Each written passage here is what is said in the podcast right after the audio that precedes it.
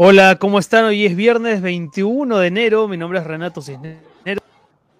Yo soy Josefina Townsend. Y esto es Sálvese quien pueda. Sálvese quien pueda.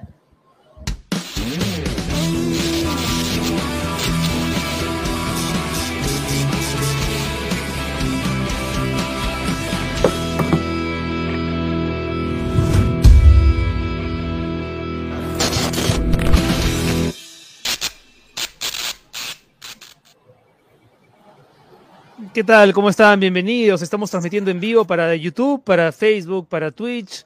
Aquí listos para comentar las noticias más importantes del día y tener un par de entrevistados que sin duda nos van a ayudar a entender mejor lo que está ocurriendo ahora mismo en el país. Puntualmente, José, con el tema de este derrame de petróleo en, en tres hasta cuatro playas del país, que cada, a cada hora nos vamos dando cuenta de que es más grave de lo que pensábamos, ¿no? ¿Cómo estás? Bien, bueno, siguiendo las reacciones eh, no solo políticas, sino también ciudadanas. sí, porque, hay, porque hay, mucha, hay mucha indignación y sobre todo, José, antes de ir con los saludos de la gente, simplemente para entrar en materia, eh, por, por, la forma en la que ha reaccionado tanto la empresa responsable como el propio gobierno, ¿no? Que en una actitud bastante, no sé si llamarla condescendiente o, o qué, pero anunció como gran cosa el hecho de que la empresa Repsol vaya a entregar canastas de alimentos a las personas afectadas y a contratar a los pobladores que se han quedado desempleados, a los pescadores artesanales, en las labores de limpieza de este mar contaminado, como si fuera, como si se tratara de barrer la cocina, ¿no? Qué horror, por Dios. Sí, además, la, la, idea misma, ¿no? Pero viendo además la manera como empezaron a limpiar con de casa.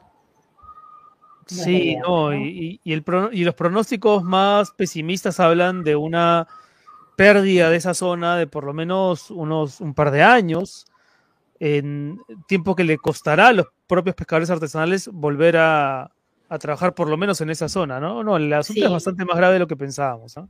Hay un nuevo. Ah, ah, Zaida, Zaida. Ah, bueno, gracias, Zaida. Gracias, ya comenzaron los saludos. Podemos empezar con los saludos entonces. Antes de amargarnos y avinagrarnos con el tema noticioso, vamos con los Alegrarnos con los saludos, sí. Sí, eso, eso. Aquí trabajando en remoto desde San Miguel. ¿Qué tal, Edward? Sí, pues todavía mejor estar trabajando remoto si se puede. Eva, buenas tardes, Renato y Josefina desde Nueva York. ¿Qué tal? Saludos, Eva. Parece que están bajando un poquito las hospitalizaciones, algo he leído. ¿En Nueva York, dices? Sí, sí, ah, Yanira del Carmen Rojas. Buenas tardes, Aquí... Hola, Yanira, ¿cómo estás? Aquí en, España han empezado a bajar, pero muy, muy poco, pero, pero ya no se siente el, digamos, el riesgo que se sentía hace dos semanas. ¿no? Diego, ¿qué tal? Diego Hola, Diego, ¿qué tal?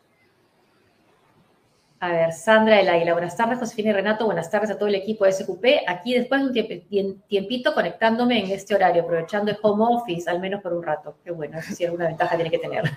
Mariela Vargas, muy buenas tardes, todo preparado para un programa imperdible. Gracias, Mariela. Gracias. Vamos, poniendo el like, Por favor. Mira, me, acabo de dar cuenta de que mi hija ha dejado a, la sirenita acá, mira. Ahí está, sí, hablando de temas marítimos. claro, la ha dejado como una forma de, de, solidarización. claro que sí. Quiero creer que es eso, quiero creer que es eso. Gonzalo Galvez, hola Gonzalo, gracias. ¿Qué tal Gonzalo? ¿Cómo estás? Mira, desde Dresden, Alemania, Nancy, Lituma de Roy. Nancy, tengo... en Dresden? No, estuve en Hamburgo, pero tengo muchas ganas de conocer Dresden, la, la ciudad alemana eh, que recibió el bombardeo más mortífero durante la Segunda Guerra Mundial y me muero de ganas, mira, tanto me muero de ganas de conocerla que, mira, mira a nuestra servidora si puede, tengo acá mi libro sobre Dresde, que le estoy leyendo y que es brutal, ¿no? De lo que ocurrió en esa ciudad. Yo fui hace años, sí, era... ¿En serio? ¿Estuviste en Dresde? Sí, Sí, a los pocos años que había caído el muro de Berlín, sí, estaban reconstruyendo gran parte de Alemania Oriental y wow. un grupo de, ¿Y qué tal? periodistas de la embajada alemana. Bueno, sí, es impresionante, era un centro cultural, ¿no? claro, era la, le, decían, la Florencia del Elba, ¿no? Por el río. Sí. Y fue destruida sin, sin, que tuviese además ningún tipo de instalación militar. bueno, objetivo militar, claro. Podríamos conversar de eso en otro momento. Sí. Ah. César Rodríguez, buenas tardes a toda la comunidad de SQP. Saludos desde Bellavista, Callao. Bueno, Callao. Saludos a todos los chalacos que nos están viendo. Cecilia Castre de Rodríguez. Hola chicos, hola Cecilia, gracias por estar conectada con el programa. Liz, ¿cómo estás? Buenas tardes. Liz ya es una, una fiel seguidora Invitamos a toda la gente que sigue viéndonos a que, bueno, nos pueden plinear o yapear con los códigos. Fanny. Escaneando, Fanny, ¿qué tal? Escaneando los códigos QR que tienen ahí a ambos lados de la pantalla para plinearnos o para yapearnos. También pueden hacerse suscriptores premium del programa en YouTube y Patreons en patreon.com slash sqppe. Así que si quieren que este programa subsista, pongan de su parte. Sara Banto, saludos desde Irlanda. Se levantan las restricciones desde mañana a las 6 de la mañana. 22 meses y 4 días de medidas estrictas. 9.000 víctimas. Bien, Sara. Bien por eso, qué bueno. 9.000 víctimas. O sea, no, no por las víctimas, evidentemente, sino porque ya empiezan a relajarse las medidas. Hoy, hoy, desde el inicio la super entrevista con el señor Pulgar Vidal, sí, una voz. Efectivamente, Claudia. Hoy día vamos a estar con Manuel Pulgar Vidal, que fue ministro del Ambiente y que es actualmente líder global de clima y energía del Fondo Mundial para la Naturaleza, para comentar lo que ocurrió en nuestro país, ¿no? que es un escándalo ya internacional y solamente él nos va a poder ubicar el evento en el marco de todo lo que sucede en materia de contaminación petrolera. Y además, en materia política, la noticia es ahora la primera entrevista del presidente Castillo después de seis meses ya en el cargo. Sí, vamos, ahora vamos a saludar a Guilty Lamb de Twitch, que nos está siguiendo por Twitch, que es una plataforma ah, a, la, que queremos y, queremos incrementar ese nicho de gente que nos sigue por Twitch. Gracias, Guilty Lamb. Por fin puedo verlos en vivo después de mucho tiempo. Y Pepe Pérez Vargas. Hola, Ciudad de México. Qué Desde México desde Nueva Jersey, ¿no? Sí, sí. Sí, sí. ¿Qué tal? Hola. Y, Verónica, Verónica Alvarado, además, que es de UTEC. ¿Cómo estás, Verónica? Y que es una, una querida amiga. Saludos, Renato Josefina. Por fin me hice miembro. A ver si comentan un poco sobre la entrevista. Sí. Perfecto, mira, vamos a aprovechar el comentario de Verónica. Lo vamos con la entrevista. Vamos, a ver. A ver, ¿qué te pareció a ti la entrevista, Josefina? La primera entrevista que da Pedro Castigo luego de rendirse con periodistas en Palacio y se la da a Hildebrand, cosa que está bien. Pero, ¿qué te pareció? Primero me pareció bien que le dé a un medio como el de César Hildebrand. Me parece que además es un buen motivo para comprar la revista o para suscribirte a la edición digital. Yo soy suscrita a la edición digital. Y sí, me parece una buena idea someterlo al interrogatorio y, o que aceptara someterse a un entrevistador como Hildebrand, ¿no? Creo que es una señal de respeto al trabajo de Hildebrand y creo que esa fue una buena idea. Las preguntas también fueron buenas. Claro, las respuestas no, no responde mucho, ¿no? Pero hay puntos que podemos comentar. Por ejemplo, a ver. Sí, a ver, a mí, a mí me pareció un presidente, claro, se ha tomado el tiempo para estar súper eh, entrenado, ¿no? Se, nota un presidente que, que se mide en sus respuestas pero a pesar de que se mide, hay algunas cosas interesantes, como por ejemplo, cuando le pregunta a Hildebrand qué fue peor, si, si convocar a Bruno Pacheco o a Guido Bellido. Y él dice algo así como, de los errores se aprende, asumiendo que ambas, ambos llamamientos fueron un error, como que lo fueron, ¿no? Y también interesante que eh, le dé a la revista de César Hildebrand, que es independiente, la entrevista. Al parecer se la haría también, creo que ya exitoso el anunciado, ¿no? Exitosa no, no nos sorprende, ¿no? Porque ya varios funcionarios del gobierno van exitosa, ¿no? Hay, hay, entrevistas anunciadas a CNN en español, a Exitosa, aparentemente también a RPP, es decir, si es que, sí es verdad que el presidente está dispuesto a hablar y ojalá que extraigamos conclusiones interesantes de esas intervenciones, ¿no? de esta me parece que hay... Ni al 5, ni al 2. Sí, no, no, no, no creo que por lo menos en esta primera tanda vaya a, a ofrecer es entrevistas a importante para la entrevista, creo que sea, que sea con Hildebrand. Y eh, después dice algo que lo han subrayado, dice que no lee periódicos eh, ni ve televisión, pero sí lee a Hildebrand. Sí, sí, sí, sí. Me dice el tío Soros que ya está con nosotros Manuel Pulgar Vidal, así que yo te... Y con esta comentar la, la, entrevista, sí. Invitaría a José o a comentarla luego, ¿no? También con más fotos del, propio semanario. Porque entendemos que Manuel está también comprometido con sus, propios temas. ¿Cómo estás, Manuel? Bienvenido una vez más al programa. Hola Renato, Josefina, qué gusto escucharlos y qué bueno que estén empezando por el tema de la entrevista. Interesante la entrevista. ¿La leíste? ¿Qué te pareció? Me parece que es un poco evasiva, ¿no? Hay unas preguntas cuando César Gilebran le pregunta, ¿no nos está llevando usted a un mundo de informalidad? Cosa que creo, ¿no? Sí. Minería ilegal y todo eso, la lucha contra la minería. el tema de la SUNEDU, ¿no? Sí. Y él dice, no, no, no, somos un país históricamente informal. Bueno, esa no era la pregunta, ¿no? O sea, hace un diagnóstico, ¿no? Hace un diagnóstico y no responde. Pero, ¿no? pero eso no significa... Pero hay que tratar de dejar de serlo, ¿no? Lo, han coachado, lo han coachado para efectivamente evadir las preguntas, sí. Así es, sí. Espérate, y un segundo punto que me pareció muy interesante antes que se me vaya algo que está muy vinculado a lo que vamos a conversar hoy día. El Perú se puso en cuarentena, el Estado se puso en cuarentena. Eso es inaceptable. Porque cuando le hacen una pregunta por qué usted no ha cumplido las promesas, dice, bueno, si no hubiera sido por la pandemia, muchas cosas habrían cambiado. No, el Estado no para, el Estado no se detiene. Exactamente, sí. Puedes tener un equipo de ministros enfocado en la pandemia, sí, o bien enfocados en lo que en inglés llaman una fuerza eh, de tareas, ¿no? Task force, no, task, force, sí. Y, a los otros ministros le dices, oiga, ustedes siguen con su trabajo, porque el Estado no entra en cuarentena. Porque cuando entra en cuarentena se producen derrames como el, de la Pampilla, ¿no? Entonces, creo que él mismo está incurriendo en ese error de decir, como hubo pandemia, entonces no cumplí las promesas. Sí, no solo no cumpliste tus promesas, sino a su vez ocurren situaciones como la que, hemos, la que estamos sufriendo con el derrame, porque el Estado o sea, ¿tú crees que, esto refleja la, la, crisis, el derrame, este trágico de petróleo, ha encontrado un Estado en cuarentena? Un Estado en cuarentena y una empresa en cuarentena, definitivamente sí. Y lo digo porque utilizaba una analogía, que es la mochila de emergencia, que me parece muy útil. Ustedes deben tener su mochila de emergencia y si no la tienen, por lo menos saben cómo evacuar, saben en caso de sismo qué hacer, están preparados, hacen simulacros. Una empresa que maneja una instalación de riesgo tiene que tener una mochila de emergencia, porque una cosa es la alerta y otra cosa es la respuesta. Entonces, ahorita vamos a al tema de la alerta. La respuesta es probablemente lo más importante, porque siempre se pueden producir contingencias, siempre se pueden producir siniestros, pero si tú respondes adecuadamente, fruto de tu plan de contingencia, es probable que no se produzcan los efectos que hoy día estamos sufriendo. Pero es claro que esta capacidad de respuesta no existió porque aun cuando sí tenían un plan de contingencia, no tenían ninguna capacidad para ejecutarlo. La empresa alega, y esto es en reuniones más privadas, que en realidad no tenían el personal debido, por el tema de COVID algunos estaban con descanso médico, las tres empresas subcontratadas para el tema tampoco estaban listas para ejecutar la tarea, eso es inaceptable. Pero, Manuel, previa, sí, dale, no, termina, termina, por favor.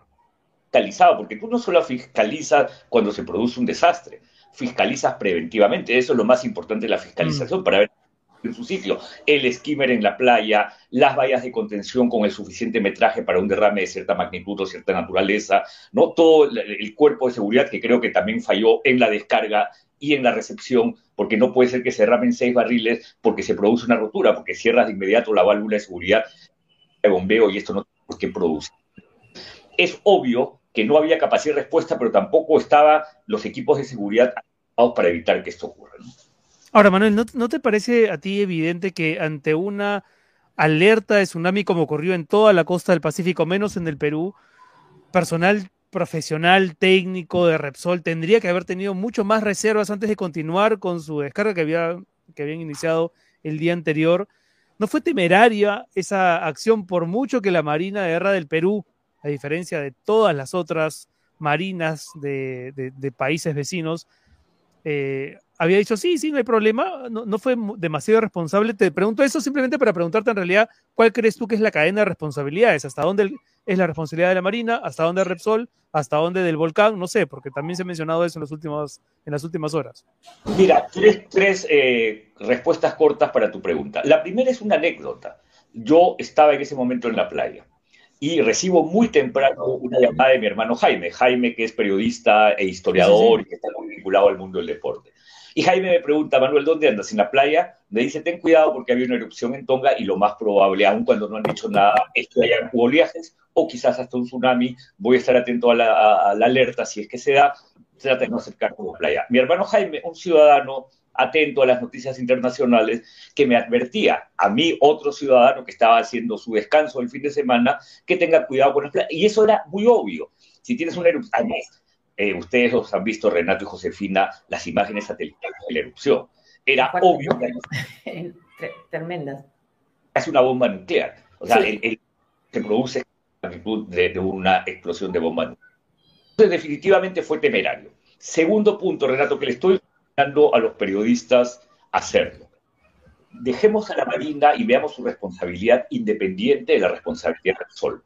Porque llevando de la mano a lo que va a ser su argumentación en los procesos. No es mi culpa, es fuerza mayor, no me sí. Por lo tanto, excluyame, eh, eludo mi responsabilidad porque fue la oferta. No, señor. Usted es absolutamente responsable. Queremos, hoy ser abogados por cuerdas. Necesitamos mucho. La parece ser una boba, lo mismo.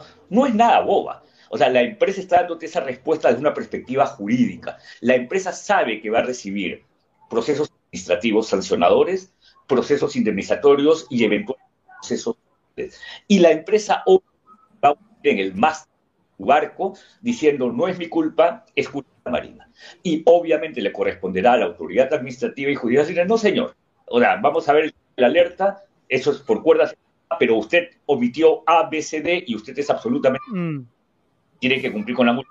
Manuel, antes de hacerte la siguiente pregunta, ¿tú crees que puedas salir y volver a entrar? Porque te estamos escuchando con ciertas interferencias, entrecortado, y yo creo que tiene que ver simplemente con el hecho de, la conexión, ¿no? Porque todos estamos escuchándonos bien, pero te hemos escuchado últimamente. A ver, ¿ahora está mejor? Eh, ¿Sí? sí, me parece Porque yo creo que puede ser el audífono, entonces ahora estoy utilizando el Sí, a ver, si, si lo, volvemos a notar la interferencia o... Eh, lo hago, de inmediato. y, esto que acaba de decir Repsol, eh, un comunicado que ha sacado hoy, que dice que estamos, con la información que tiene, eh, estarían por terminar los trabajos de limpieza de playas y de la zona marítima impactada a finales del mes de febrero. Mira, aquí hay, aquí hay dos elementos. Lo primero es que a mí me encantaría haber escuchado esa noticia del Estado. O sea, el Estado es el que ahora tiene que verificar, porque yo tomé nota acá, dice que han recogido 180 metros cúbicos de petróleo, pero bueno, ¿cuál es el total que está derramado ¿no? a lo largo de la costa? Lo segundo ¿Te queda claro cuál es el total? No, yo, o sea, el nivel como se sigue dispersando, si ya se contuvo, cuánto es el petróleo en metros cúbicos, yo no tengo esa información, entonces no, no tengo con qué comparar si 1.580 metros cúbicos es qué porcentaje del total, pero hablan de tres skimmers, no sé la magnitud de los skimmers que pueden ser de distinto bueno, Ahora, ahora están hablando de 1.739.000 metros cuadrados. Antes hablaban, ayer nomás hablaban de 18.000 metros cuadrados.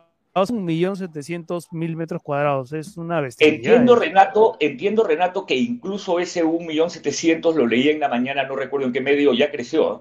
ya creció a más de 2 millones de, mm. metros cuadrados. ¿ah? Porque obviamente si no se contiene, esto se va a seguir dispersando. Entonces, hablan de skimmers, embarcaciones mayores, menores, pero mi punto, Josefina, es esa información, me gustaría escucharla de un Estado que lidera, que ha verificado que efectivamente estos equipos están cumpliendo su función, que el plazo que plantean de aquí a final de febrero es un plazo realista y se va a cumplir, pero a su vez ahí falta en este comunicado la tercera, porque lo primero es, son cuatro, aviso, contención, limpieza, remediación. ¿no? Porque terminas de limpiar, pero no has remediado el ecosistema. Eso requiere mucho monitoreo para ver cómo se está comportando el ecosistema marino, cómo se está comportando la biomasa, qué tanto se ha profundizado el petróleo, cómo está el subsuelo, o sea, el suelo marino o la superficie del subsuelo marino, las arenas, los roqueríos, y todo lo que se ha impactado tiene que ser remediado. Y sobre eso no han planteado ningún plazo. Por lo tanto, eh, creo que Morikawa dijo ayer que él cree que esto va a tomar un par de años. Me parece un par de años. hasta febrero ni hablar. A finales de febrero muy difícil, ¿no? Sí. Entonces, pero nuevamente, Josefina, estamos en un momento en donde quien tiene que mostrar el liderazgo es el Estado. O sea, el, el, desastre se ha producido. El liderazgo y la información, me gustaría escucharla del Ministerio del Ambiente. Que dice, no hemos verificado, hemos verificado que estos equipos pero consideramos que son suficientes, insuficientes, no están cumpliendo, han recogido muy poco, ¿no? Estamos viendo que esto se multiplique, etcétera, lo que quieran decir. Pero es el Estado el que tiene que informar. ¿Cómo, describirías en ese sentido, eh, eh, Manuel, precisamente el papel del Estado al anunciar estas medidas que la verdad, ayer, yo me fui a, a dormir indignado después de escuchar a la primera ministra anunciar como gran cosa el hecho de que la empresa iba a entregar canastas alimenticias a los pobladores y además en un, en un acto que parecía justísimo, iban a contratar a los pescadores artesanales que se habían quedado sin trabajo para emplearlos en la limpieza de los desechos. Eh, o sea, de verdad que era, era tan insultante que yo me preguntaba cómo no están viendo el drama detrás de este anuncio. Eh, ¿Tú lo has visto así también? O no sé, o hemos sido algunos nada más. completamente indignado y me quedé con más preguntas que respuestas, porque si uno analiza la conferencia de prensa de ayer, parecía un Estado rogando información en vez de un Estado proveyendo información. Y, agradeciendo por las canastas, sí. Sí, agradeciendo por las canastas, la jefa de dijo, le hemos pedido a la empresa que nos reporte exactamente qué acciones están realizando y con qué equipamiento. No, señor Estado, no UEFA, tú verifica. Tú verifica qué equipamiento hay y verifica si ese equipamiento es el suficiente estamos solicitando a las Naciones Unidas, expertos internacionales, para. Entonces tú dices, a ver, de todas esas, de todos esos anuncios, a mí ninguno me dio tranquilidad. Ninguno me dio tranquilidad. Y eso está mal, porque justamente frente a situaciones de esta naturaleza, lo que necesitas es un Estado transparente, un Estado capaz de informarte y un Estado que te dé la tranquilidad y que incluso organice a tanto voluntario que está queriendo hacer algo. Ahora, tampoco, tampoco, puedes, tampoco puedes suspender a la empresa porque tienes que preocuparte de que se encargue de, la limpieza primero, ¿no? O sea, mucha gente diciendo eso también en redes y quería también tu opinión profesional y con la experiencia de haber sido ministro de eso. ¿Qué se le puede exigir a la empresa? ¿Se puede romper el contrato así, así de buenas a primeras? A ver, siempre la autoridad que en el caso de este tipo de accidentes, no, accidentes me parece demasiado, de este tipo de desastres, ¿no? Tiene tres autoridades centrales de fiscalización. OEFA por ambiente, o por seguridad y DICAPI porque es medio marino, todas tienen poder coercitivo. Obviamente OEFA tiene el mayor poder coercitivo porque te pueden poner una multa de 30.000 UITs, que es un monto bastante, bastante grande, a diferencia de un que te pone montos máximos de multa de 600, que es ridículo y que no tiene ninguna capacidad de disuasión. Pero entonces vamos a OEFA. OEFA puede efectivamente iniciar dos procesos, puede dictar medidas inmediatas que también se sujetan a multas y puede llevar a suspensión parcial o total de actividades si el riesgo está presente y se podría volver a producir porque la rotura no se ha podido corregir o porque las medidas de seguridad no se han podido adoptar. OEFA siempre tiene esa capacidad. Otra cosa es el mal uso político que le dan ya algunos congresistas al mm. tema. Hay que votar al concesionario. Yo a veces me pregunto, ¿votarlo para qué? ¿Para que venga Petroperú? O sea, creemos que Petroperú va a ser más entonces, pero eso es un político del tema. Pero yo quería dar a, ustedes, a diferencia de otras entrevistas, un elemento que hoy día estaba pensando en la mañana. Yo estoy, es pura intuición, pero esta es mi hipótesis, ¿no? ¿Cómo se han derramado 6.000 barriles de petróleo en una labor de descarga cuando existen mecanismos de seguridad para que esto no ocurra?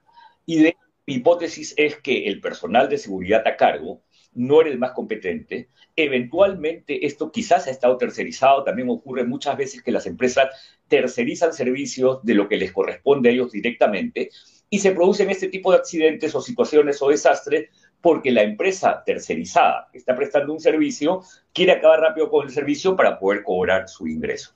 Y un ejemplo clarísimo, y por eso lo planteo como hipótesis, es lo que pasó en Churopampa con Yanacocha el año 2000. mencionarlo, sí. Sí. sí, ¿por qué? Porque Justo ahí lo dice un seguidor. Recordé a, a, Choropampa cuando la autoridad solicita a los afectados Alfonso, limpiar un producto no Alfonso, eres un genio. Sí, ¿por qué? Porque, porque Yanacocha contrató a un eh, eh, eh, subcontrató el transporte a Ranza, que debía cumplir con ciertas normas de seguridad, camiones cerrados, piloto y copiloto, y todo eso se violó.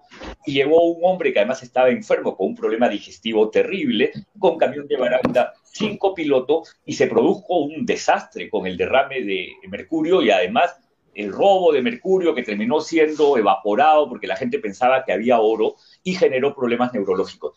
Y entonces siempre ocurre que tercerizan, siempre ocurre que los propios protocolos de seguridad que deben ser seguidos se relajan y entonces se deja prácticos, se deja terceros que hagan actividades que deben tener toda la seguridad para que no se produzcan accesos de naturaleza, porque no hay justificación para que se hayan derramado 6.000 barriles de petróleo, y más aún, ¿En cuánto rato puede haber sido eso? ¿En cuánto rato? ¿no? Bueno, hablan de que esta boya de descarga que tiene dos mangueras te puede bombear 20.000 barriles por hora, es una información que me gustaría confirmar. Estaríamos hablando que esto se ha mantenido abierto por lo menos por 30, 35 minutos, pero eso se ha podido controlar antes, como se controla en el oleoducto cuando hay roturas del oleoducto, las plantas de bombeo interrumpen el bombeo y acotan el derrame a 9, a veces 30, a veces 50 que es terrible, ¿eh? no lo justifico para nada, pero por lo menos acotaste el derrame a una cantidad menor porque aplicaste tus normas de seguridad.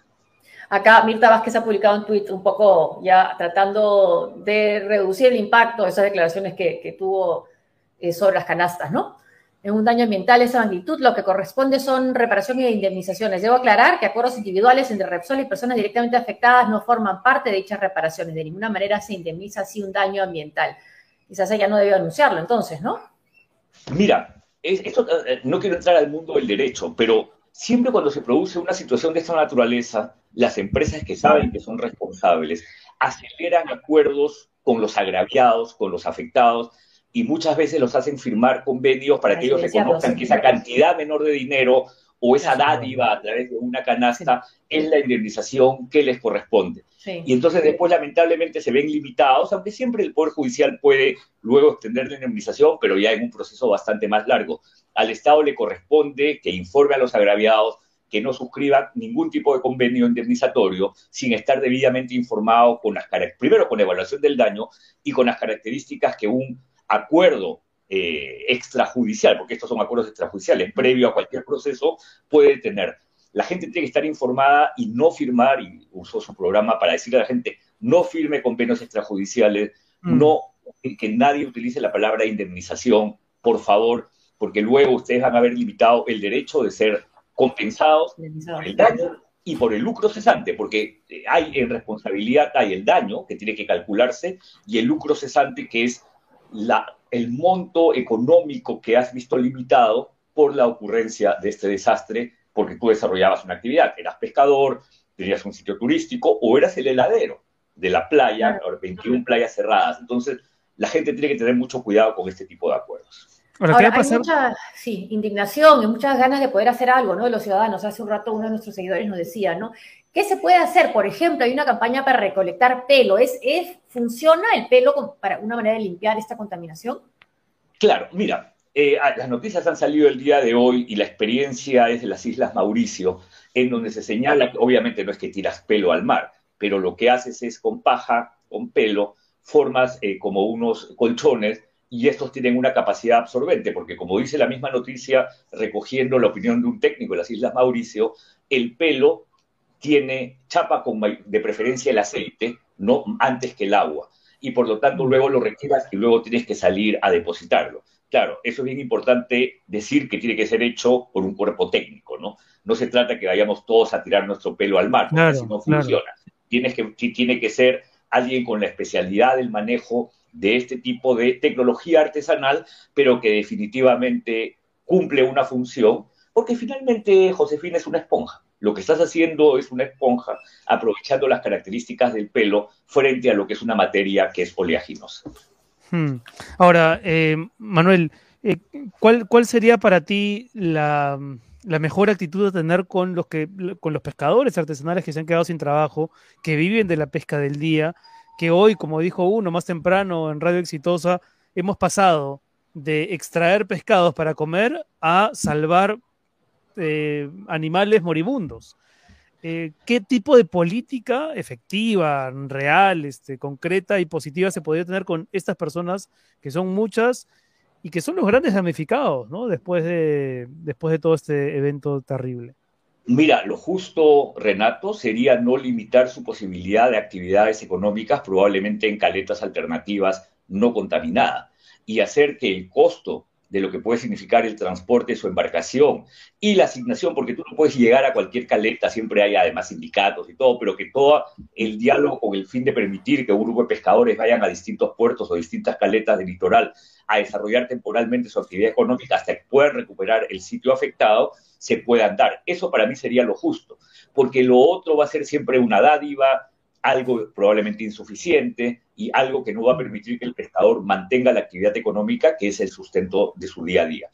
Ayer no escuché al ministro de la Producción, que es el que ve el tema de, de pesca, decir nada sobre eso. Fue bastante lamentable su participación en la conferencia de prensa, pero creo que eso sería lo correcto. Sin perjuicio, obviamente, Renato y Josefina, del tema de la indemnización. Porque una cosa que felizmente sí fue bien dicha por el viceministro Mariano Castro es que acá no hay forma que la empresa eluda su responsabilidad. Mm. Porque en el derecho, en, lo que es eh, la responsabilidad civil, hay dos formas. La responsabilidad subjetiva, que es la que demanda o exige que se pruebe el dolo, y la responsabilidad objetiva que se sustenta en lo que se llama la teoría del riesgo, que lo que te dice es que tú eres responsable porque eres titular de un bien o una actividad que es riesgosa o peligrosa del daño o peligro que ésta puede causar. Y felizmente en el Perú, la Ley General del Ambiente y la Ley del Sistema de Evaluación y Fiscalización Ambiental dicen que la responsabilidad es objetiva.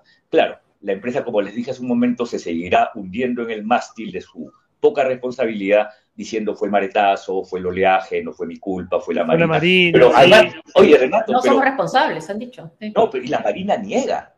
O sea, la Marina niega, esto es muy interesante, es algo para profundizar. La Marina dice que esta rotura no se ha producido por el oleaje.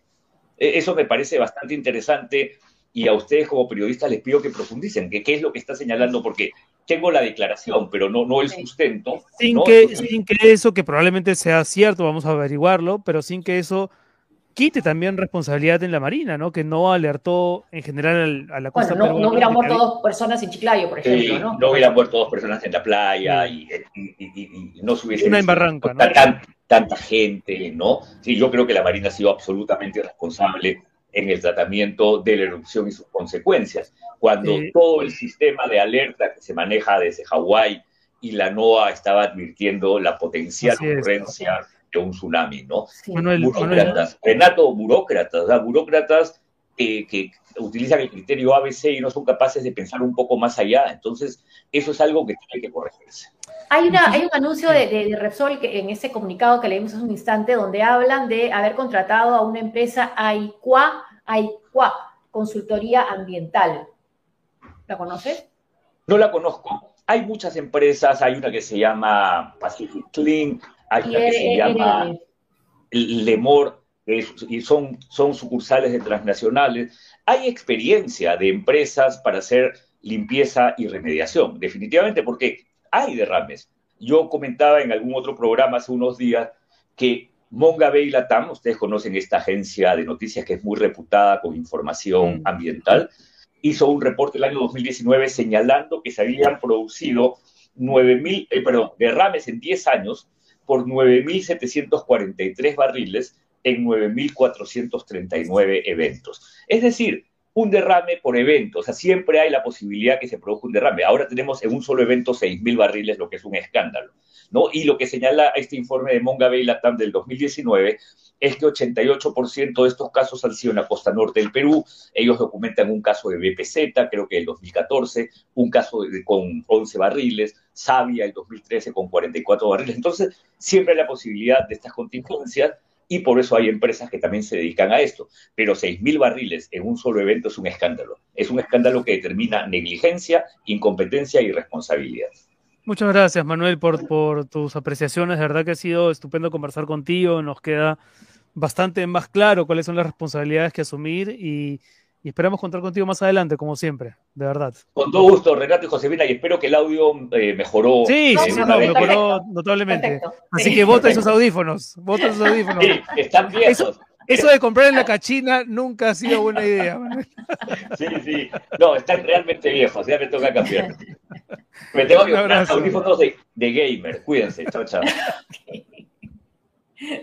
Manuel Pulgar Vidal, ex ministro del Ambiente y líder global de Clima y Energía del Fondo Mundial para la Naturaleza. Oye, había un último comentario ahí, antes de ir con nuestro siguiente invitado, que es bien interesante, que me parece importante recuperarlo. A ver, no sé si el tío Soros puede ayudarnos, que hacía la pregunta de qué tipo de efecto negativo genera el petróleo en, ahí está, ¿no?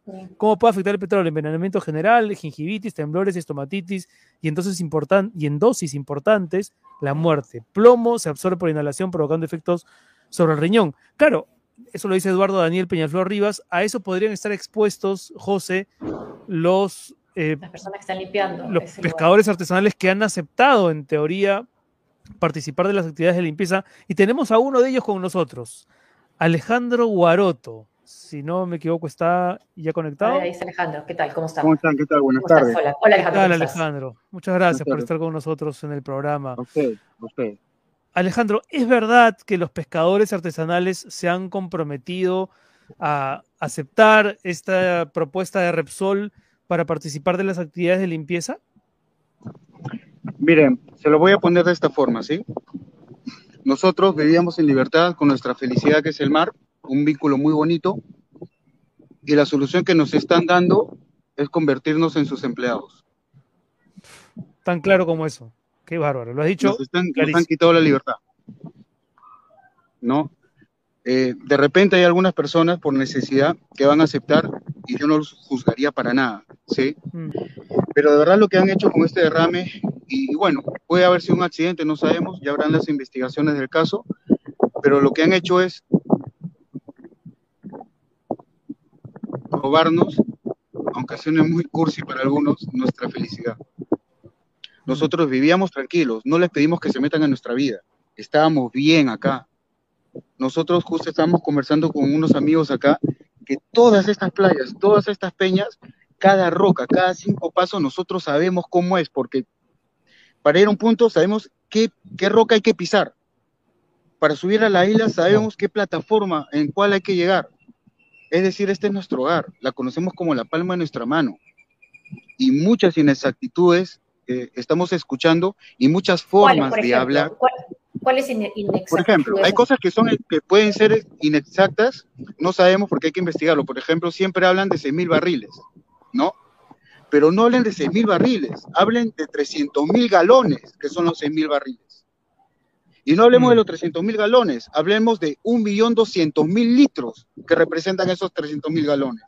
Para que la gente tenga una idea en sus casas, porque a veces hablamos de 6 barriles y no tiene más Claro, la gente no, la gente no se imagina exactamente qué es, claro. No se imagina. Un millón de litros. 300 mil galones equivalen, han visto esos camiones grandes, las cisternas que transportan, Sí. equivalen Sí. a 30 de, esas, de esos Wow. transportes. Es decir, es algo grande, es algo grande, y la verdad es que uno ve que lo están minimizando. Y, y yo creo, yo no soy matemático, pero yo creo que de 7 galones a lo que acabamos de decir, creo que hay un poco de diferencia, ¿verdad? Y esto que dice la empresa que puede estar limpio todo para fines de febrero.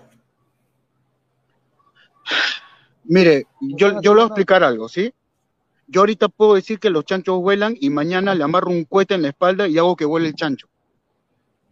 ¿Sí? Ahora, claro, tú, tú como pescador, Alejandro, eh, Sí.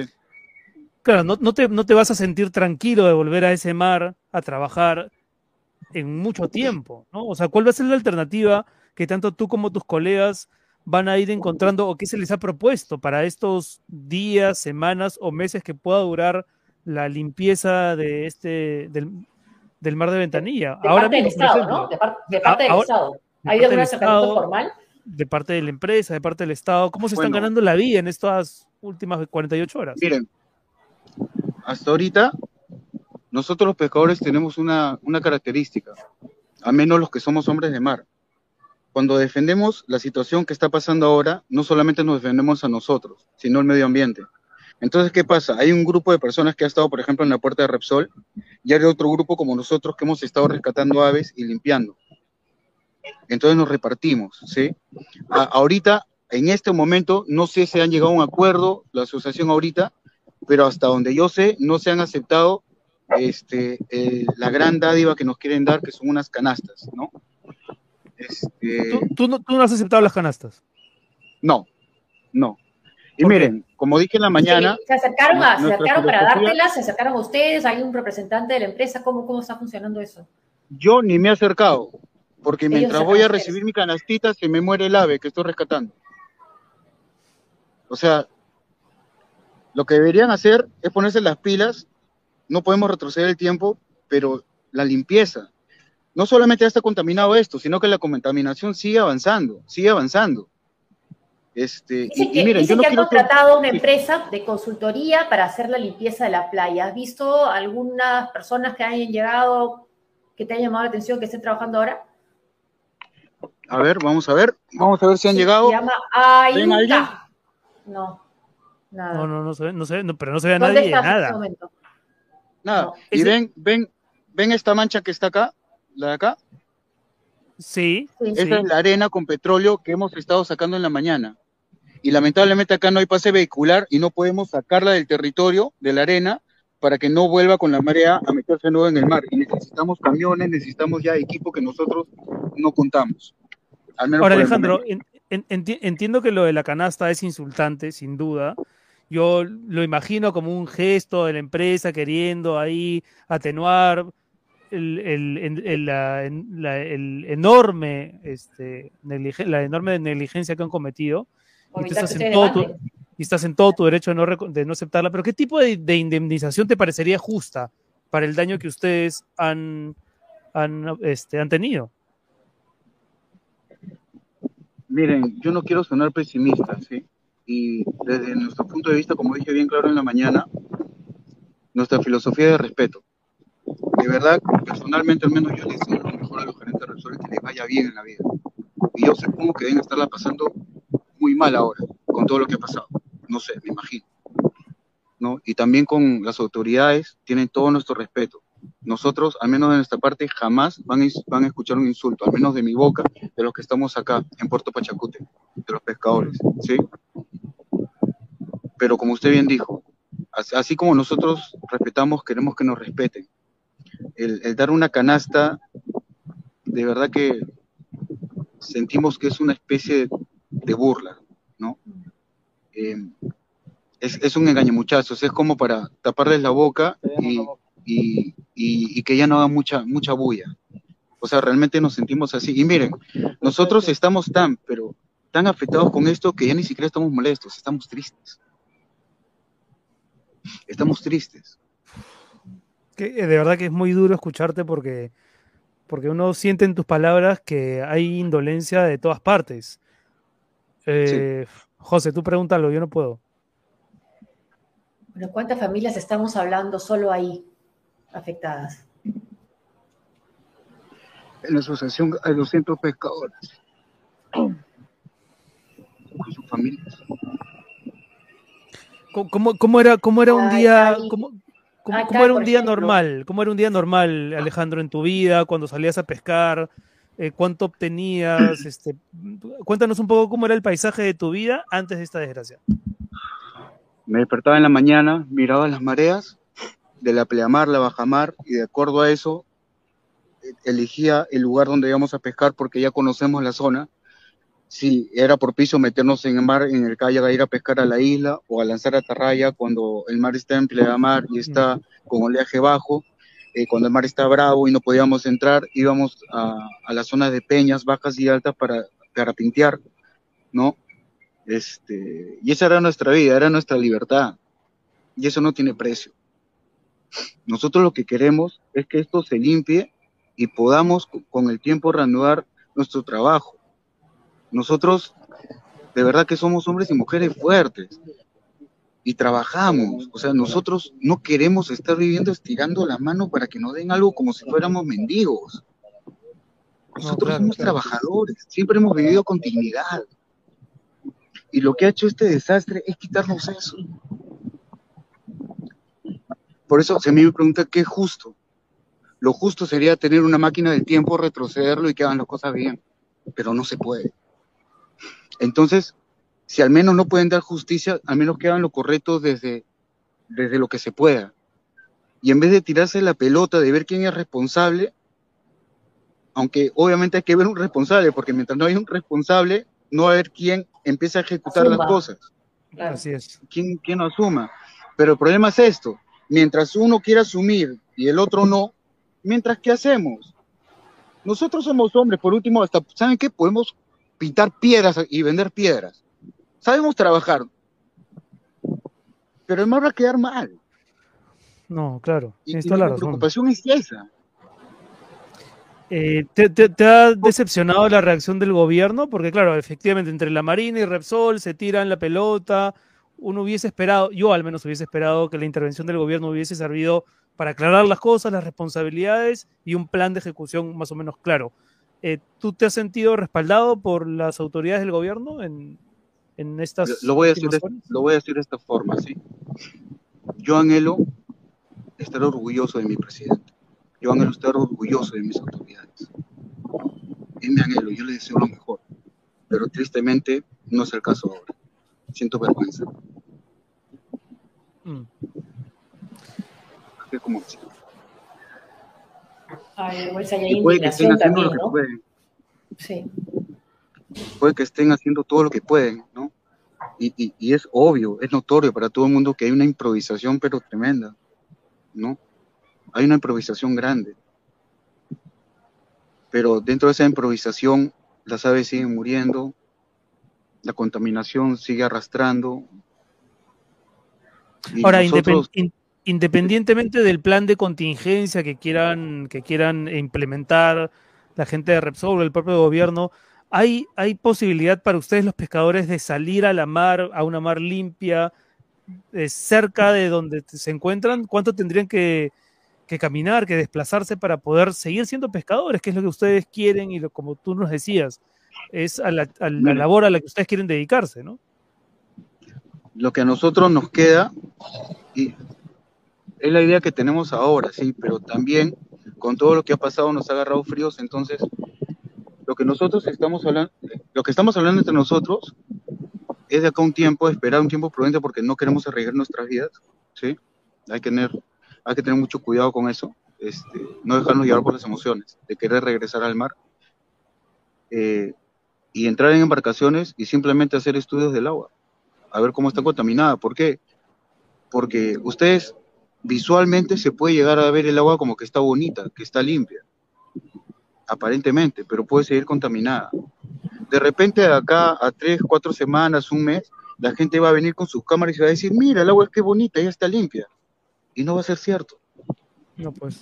Entonces lo que estamos pensando es de acá un tiempo, cuando entramos al mar, a sacar muestras de mar, aunque sea nuestro bolsillo pagarlo, si es que nadie quiere hacerse cargo, lo hacemos nosotros, y ver si el grado de contaminación, y entrar a pescar y sacar los pescados, llevarlos a un laboratorio y que nos digan qué grado de contaminación tienen. Es lo único que hasta ahorita estamos pensando en hacer, ¿no? Este, y, y miren, acá vienen pescadores de muchas zonas. Y nosotros tenemos WhatsApp de grupos de pescadores, ¿sí?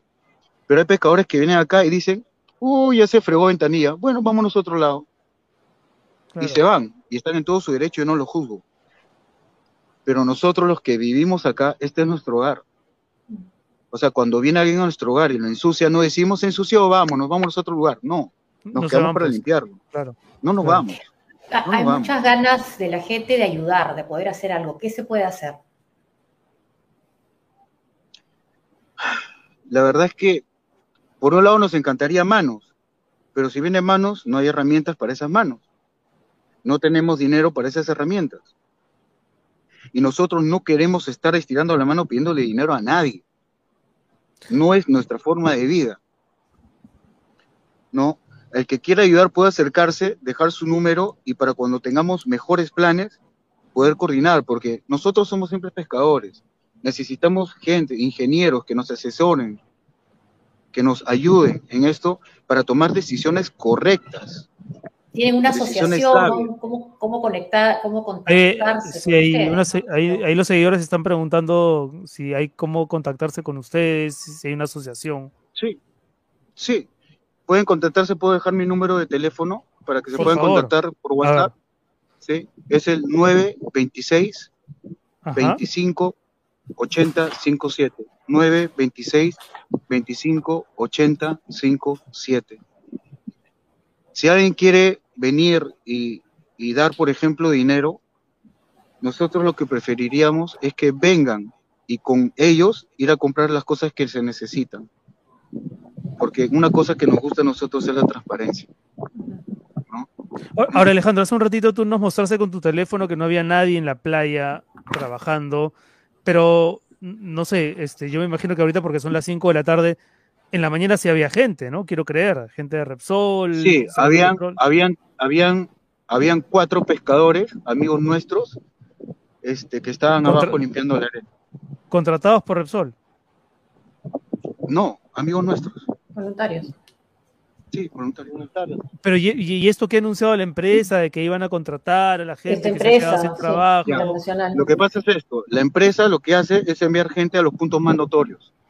Cabero, que está al fondo, ah, ahí se ve el cerro de las casas, al otro lado pasan otro cerro, y ahí está la playa Cabero, que ha salido en todos los noticieros, que el, el señor presidente pasó en helicóptero por ahí, ¿verdad? Sí. Y ahí está concentrado, porque también ahí la concentración de petróleo es muy fuerte, es mucho más que acá, eso es cierto. Pero ¿qué pasa? Después de eso, de eso hay una playa Fortaleza. No sé si ustedes vieron que se hicieron viral, viral una mano de un chico que metió y salió todo negro. Sí, Eh, sí, yo vi ese video. Bueno, ya. Esa mano es una playa que está a la espalda de esta. Y ahí no hay acceso de carros. Acá tampoco hay acceso de carros, al menos hasta la arena, solamente hasta la parte media. Y en la otra playa, Ba- Bahía Blanca, sí han habido algunas personas porque también ahí llegan carros. Es decir, en las zonas un poco más inaccesibles no están yendo y están, y pareciera, yo no quiero pensarlo así, no, pero pareciese de que están yendo a los lugares donde con más facilidad llega la prensa para, para grabarlos. ¿No? ¿Cuándo se dieron cuenta de, de este desastre? ¿En qué momento? el, yo estaba en el mar. Me metí al mar el domingo a las 10 de la mañana a pescar, como siempre. Estaba embarcado y empecé a, a sentir que algo andaba mal. Desde el día anterior había un olor raro en, en- por mi casa. Yo vivo acá en Puerto Pachacute. Y cuando entré al agua, perdón, para, hacer la historia completa, del sábado al domingo en la noche, hubo un olor pestilente de químicos en toda la zona y la gente, todos pensamos que era alguien que estaba barnizando su casa, que estaba haciendo más su trabajo y en el grupo de WhatsApp de la zona todo el mundo se quejaba de eso y pensábamos, nunca se nos ocurrió jamás de que era un derrame de petróleo. Al día siguiente yo me meto a hacer mi faena de pesca porque nadie sabía absolutamente nada. Me meto a hacer mi faena de pesca y estando embarcado, yo sigo sintiendo dolor y pensé que se- se- era simplemente que se me había quedado la sensación de la noche, Mm. de lo, que- de lo que habíamos olido en la noche, y no hice caso. Estaba en la- embarcado y empecé a escuchar los pitidos eh, fuertes de los salvavidas que estaban en la orilla de la, de- de la playa. Gracias a Dios ese día no me fui a la, a la isla, porque si no, no sé si estaría acá. La cuestión es que decido salir por los pitidos porque yo dije, wow, por lo de Tonga, tsunami. Salgo volando por si acaso cualquier cosa que esté pasando. Y a mitad de camino que estoy saliendo empiezo a sentir unos mareos que sentía que me desmayaba. Ya me estaba afectando el olor y yo no me había dado cuenta. De golpe me afectó a mitad de camino saliendo. Se dieron cuenta unos amigos salvavidas porque acá todos nos conocemos. ¿sí?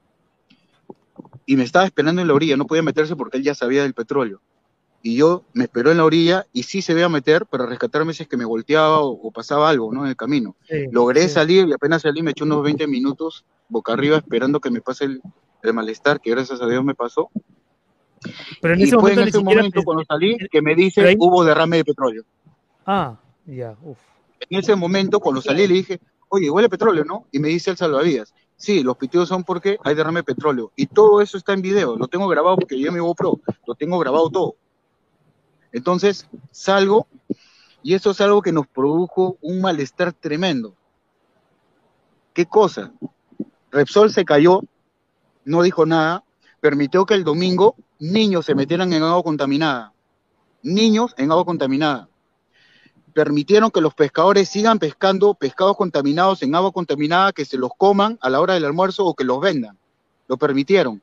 Permitieron que los bañistas que no entraran al mar estuvieran oliendo los químicos, los vapores de los hidrocarburos, porque decidieron callar. O sea, yo honestamente no entiendo eso. Como ser humano, yo no entiendo eso. No lo entiendo.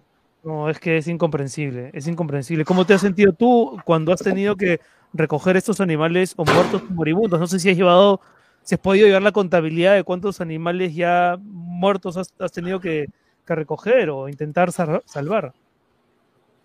La verdad no llevamos un número porque son muchos. No, ya, ya- al principio estábamos contando, al principio llevábamos así, pero ya, ya, ya perdimos la cuenta. Ya perdimos la cuenta. Y lo peor de todo es que la impotencia, porque a veces llegamos a lugares inaccesibles y vemos cómo los animales están ahí y no podemos sacarlos. Y simplemente nos queda ver cómo, cómo se mueren. Están confundidos. Están confundidos, están desorientados, algunas crías están solas porque sus papás ya murieron seguramente. ¿no? Y vemos, y vemos eso. Y eso es, ahora es pan de todos los días. Eh, eh, José, no sé si tú tienes una pregunta más, pero yo quería preguntarle a Alejandro, este, mira, probablemente este video pueda viralizarse y llegue a, a, ser visto o escuchado por gente de Repsol. Hace un rato tú nos decías que tú no quieres, como mucha gente que está ahora mismo afectada, como tú, no quieren dádivas ni canastas. Eso es perfectamente comprensible, pero, pero también ustedes están en su derecho de exigirle cosas a Repsol. Eh, porque como tú dices, les, han, les han malogrado la, la, vida, la felicidad, les han quitado la libertad de poder salir a la mar, pescar, traer las cosas para la casa y tener la vida que tenían antes. ¿Qué les pedirías hoy, Alejandro, a la gente de Repsol? Lo que les pediría, ¿Qué les lo que les exigirías? ¿O qué les exigirías? Es algo, es es algo que ya está, que cumplan la ley. Eso es lo que yo les diría, que cumplan la ley. La ley no es papel higiénico. Que cumplan la ley. Nosotros somos respetuosos, cumplimos la ley, pagamos lo que tenemos que pagar. Le pedimos que hagan lo mismo. Que cumplan la ley.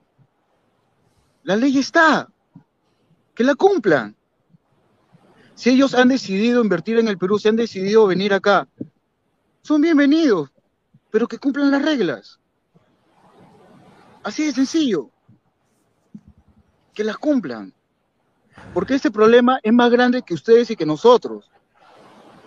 Yo de acá a 20 años, 30 años, yo me voy a morir. La empresa va a seguir ahí. ¿Qué vamos a esperar? ¿Otro derrame de acá a 10 años? Mira, este, Esto es más grande que nosotros.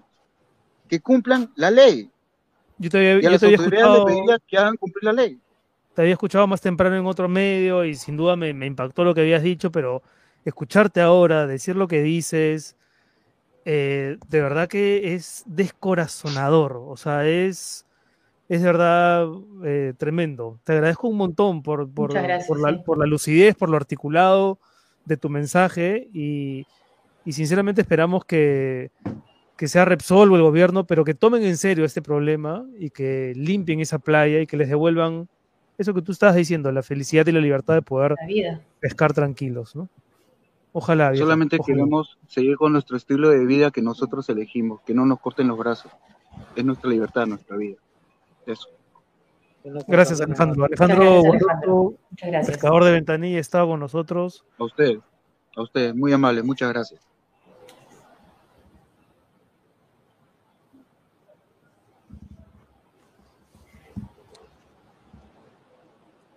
Tremendo. Sí, yo no, no sé, no sé qué decir, de verdad.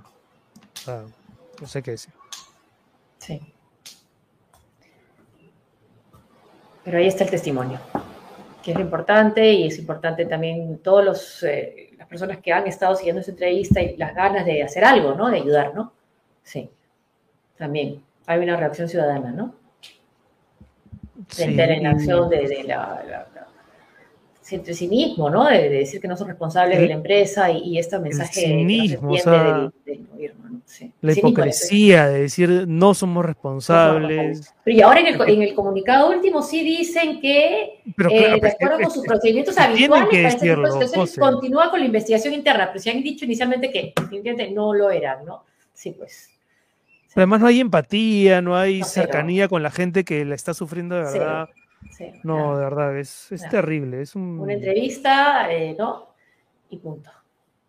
En la que solamente se usó esa entrevista para decir, nos amor. ¿no? no, nos vemos el, lunes, ¿no? El, lunes nos encontramos. Buen fin de semana con todos. Y si se puede. Chao.